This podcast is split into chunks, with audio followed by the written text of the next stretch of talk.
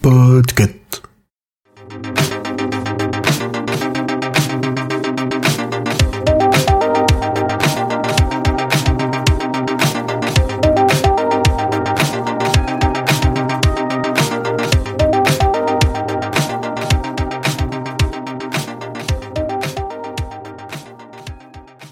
Salut tout le monde, bienvenue dans ce nouvel épisode de Watchlist. Je suis Julien, ça fait un petit moment que je n'étais pas venu, tout seul, parce que je suis venu il y a pas longtemps pour Brooklyn Nine-Nine. Et aujourd'hui, je vais vous proposer un truc un petit peu spécial. C'est une toute petite série documentaire qui est disponible sur Canal+. Euh, donc MyCanal, je sais pas si c'est disponible sur Canal+, VOD, mais en tout cas, si vous avez un abonnement à Canal+, vous pouvez la regarder. Et ça s'appelle Road to Monza. Et comme Julien Febro, je vais expliquer qui c'est après, fait une très bonne introduction lors de l'épisode 1 de ce truc, eh ben on va l'écouter. Amis, bienvenue en Grande-Bretagne, bienvenue à Enstone. Nous sommes ici euh, dans l'un des quartiers généraux de l'écurie de Formule 1 alpine. J'aurai la chance immense, peut-être, de m'installer au volant d'une Formule 1. Je ne suis pas pilote de Formule 1. Il va donc falloir, avant cela, eh bien, euh, passer certains tests. Si jamais eh bien, je ne réussis pas à passer ces tests, malheureusement, je n'aurai pas le droit de monter dans cette voiture. Mais croyez-moi, je vais tout faire pour réaliser ce qui est certainement le plus grand rêve de ma vie et j'avais envie de le partager avec vous. Voilà, voilà pour l'introduction. Donc Julien Febro, c'est la personne qui commente la Formule 1 avec euh, Jacques Villeneuve euh, sur Canal+. Si vous avez déjà entendu le fameux passage « Accélère, accélère !» Il l'a fait. Bah, c'est lui en fait, c'est sa voix. Donc lui, c'est un journaliste de Formule 1. Il n'a pas un, passé de pilote, hein. il est vraiment passionné de sport auto. Alors ok, parfois il participe à des trucs de courses automobiles où on invite des journalistes et des stars à conduire des voitures sur glace, etc. Mais, mais voilà, ça s'arrête là pour son passé de pilote. Et en fait, il s'est donné comme défi avec une écurie de Formule 1, donc euh, l'écurie Alpine, qui est une écurie française qui appartient au groupe Renault, de piloter une Formule 1. Et donc, pendant trois épisodes d'un quart d'heure, 20 minutes, on va le suivre dans sa préparation pour piloter une Formule 1. Parce que il va piloter quelque chose qui vaut des millions d'euros. Et donc, il a beau être Julien Febro, Alpine ne va pas le laisser rentrer dans cette voiture sans avoir fait quelques tests. C'est ce qu'il explique dans son introduction. Mais aussi, il faut que toute l'écurie travaille pour qu'il puisse remplir les conditions de sécurité. Parce que la sécurité en Formule 1 a beaucoup évolué ces dernières années et il faut que avec sa morphologie, principalement parce qu'en fait, les pilotes de Formule 1 sont des gens plutôt minces.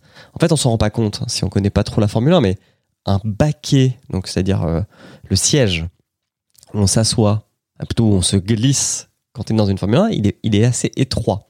Et il faut vraiment que s'il y a un choc, parce que les voitures peuvent monter à plus de 300 km/h, il faut que s'il y a un choc, c'est pas le corps qui amortisse le choc, mais la carrosserie de la monoplace. Enfin, le but, c'est pas que je vous explique la Formule 1, pas du tout ça, mais pourquoi j'ai choisi de vous proposer en fait ce, mini-documentaire. Parce que je pense qu'il y a beaucoup de gens qui ne connaissent pas forcément la Formule 1 et qui pensent que c'est un sport individuel. C'est-à-dire que c'est un pilote dans une voiture, celui qui a la meilleure voiture ou qui est le meilleur pilote ou la combinaison des deux gagne. Et en fait, on ne se rend pas compte que la Formule 1, c'est un sport collectif parce que dans une écurie, il y a plusieurs centaines de personnes qui travaillent. Il y a des ingénieurs, beaucoup d'ingénieurs. Il y a des gens qui travaillent sur le moteur, il y a des gens qui travaillent sur le châssis, il y a des gens qui travaillent sur l'aérodynamisme. Et en fait, via ce documentaire, on se rend compte de tout ça.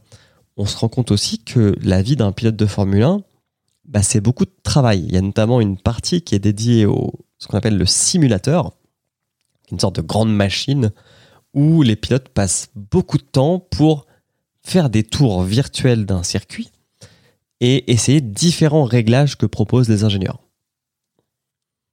En tout cas, si vous connaissez pas la Formule 1, je pense que c'est une très bonne porte d'entrée parce qu'en plus Julien Febro est quelqu'un de très sympathique et qui est très pédagogue, donc il explique tout ce qu'il fait, tout ce qu'il vit, etc. Si vous êtes fan de Formule 1, c'est aussi assez intéressant parce qu'il y a deux, trois guests qui viennent au cours de, de son périple. Pour, euh, en fait, c'est une sorte de petit shonen, hein, parce qu'il commence donc à faire des tests, etc., des tests physiques, et après, en fait, il va conduire des voitures un peu moins puissantes. Donc, il y a la Formule 4, puis les Formule 3. En fait, ça monte comme ça jusqu'à la Formule 1. Et c'est ultra intéressant. Dernier petit point qui coule. Euh, en fait, donc beaucoup d'écuries de Formule 1, même Alpine qui est française, sont situées en Angleterre. Et du coup, pendant tout ce périple, Julien, il va être accompagné d'un ingénieur en chef qui est anglais et qui est très pince sans rire. C'est absolument délicieux les petits échanges qu'ils ont parce que, en fait, Julien il est très humble, il sait que c'est pas un pilote, donc euh, il est très sur la pointe des pieds, etc. Il sait pas s'il a fait des choses bien ou pas comme il faut.